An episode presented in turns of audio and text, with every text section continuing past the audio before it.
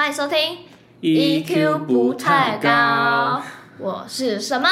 我是昆特。今天不是今天这一集，我们要来延续我们上一集的大学日常。对那现在呢，我们要讲的是大二阶段啦对啦。，还没有听大一的，那就回去上上一集听。对，就听不要偷懒，就去上一集听，再来听大二。的，好，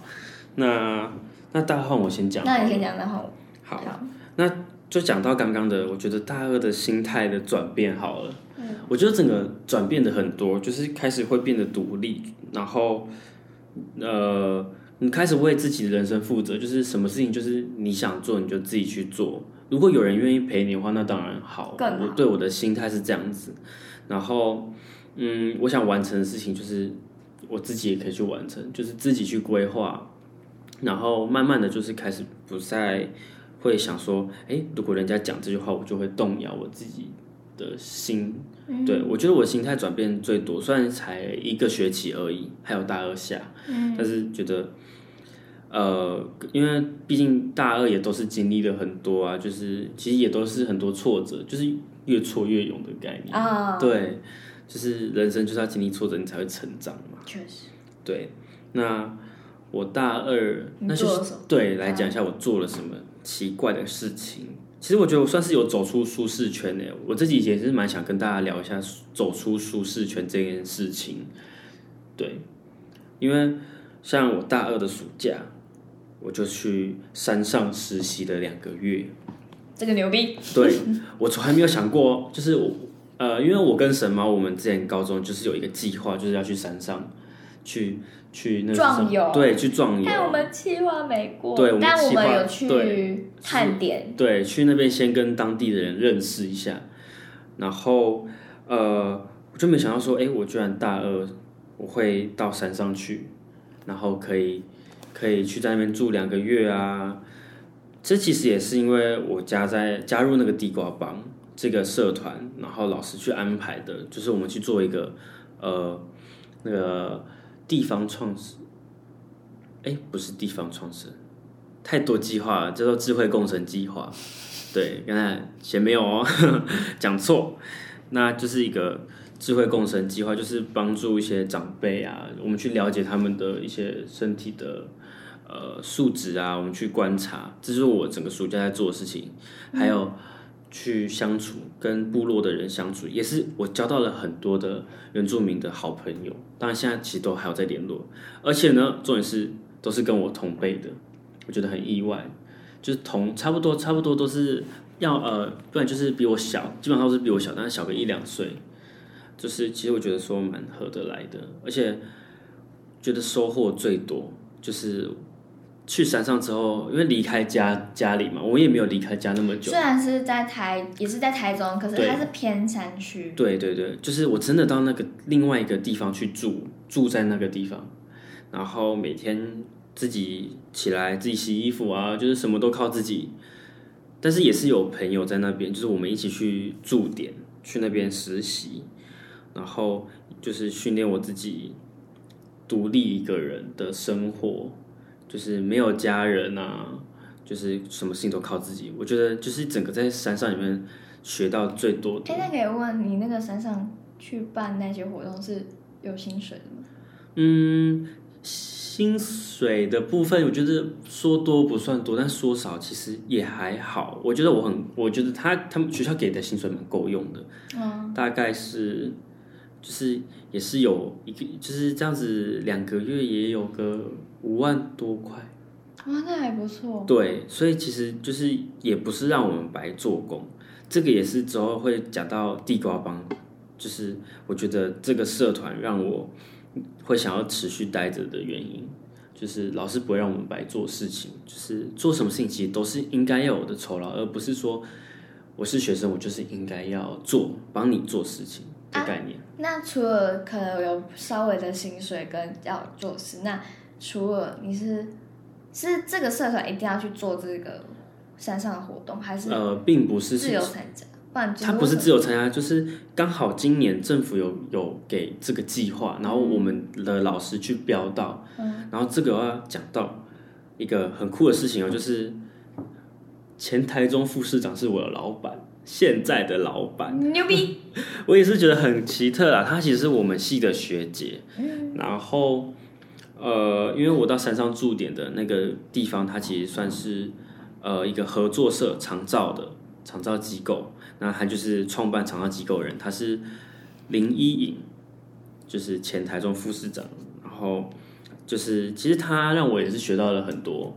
呃，像是一些呃做人处事的技巧啊，然后跟工作如何去正确的呃跟人家谈公事，就是不是那种我随便想想我就跟你谈，而是我去规划我的行程，因为他也实际让我去安排了很多一些活动，像是我之前有邀请神猫参加我办的放映会，就是一个募款。那个真的很棒，的放映而且是不是在台中，是在台北信义成品里面，我觉得超猛的。对我居然我居然没有想到说，哎、我一个一个才大一大二的学生，你居然愿意给我这个机会，让我让我到北部去办一个活动，这个就是我觉得整个收获很大，而且就是再回归到其实也都不是白做工，就是让我发发现我自己的价值。我觉得大家就是可以慢慢从做很多事情当中去发现自己的价值，你有什么价值啊？然后大家需要你的点，对，所以然后发挥那我想对。我我想听听看你大二做了什么事情。哎、我大二哦，我我大二也是变得更独立，因为我觉得大一的时候我超迷茫，跟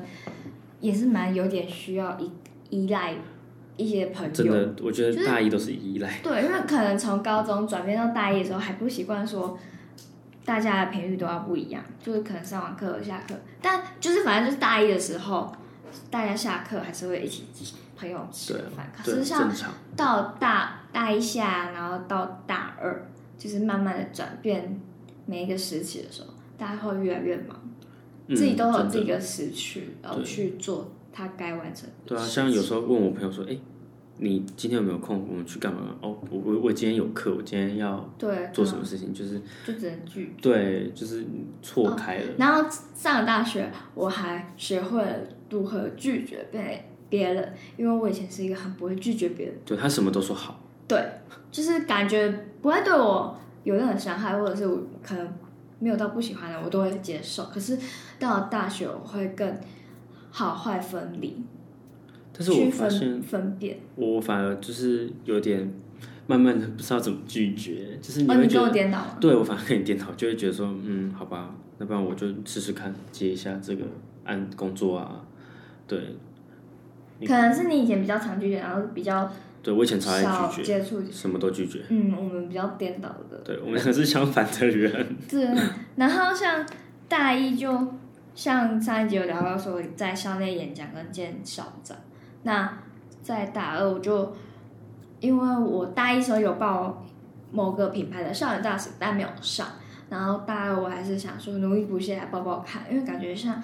上去担任某某品牌的校园大使是一个大学背景的一个必做的事情，然后我就去报了逻辑，就是一个滑鼠键盘品牌的。我那时候听到超惊讶哎，几个大牌的，对啊大品牌的一个校园大使，然后我就是当，然后还有去报一些哦校内的，我是现在是清华的永续大使，然后就是。要去做跟对校内校外有环境永续的企划，然后去帮助 SDGs 那对，种的，还有 ESG 之类的，嗯嗯然后嗯，然后去办这样活动的，一样有在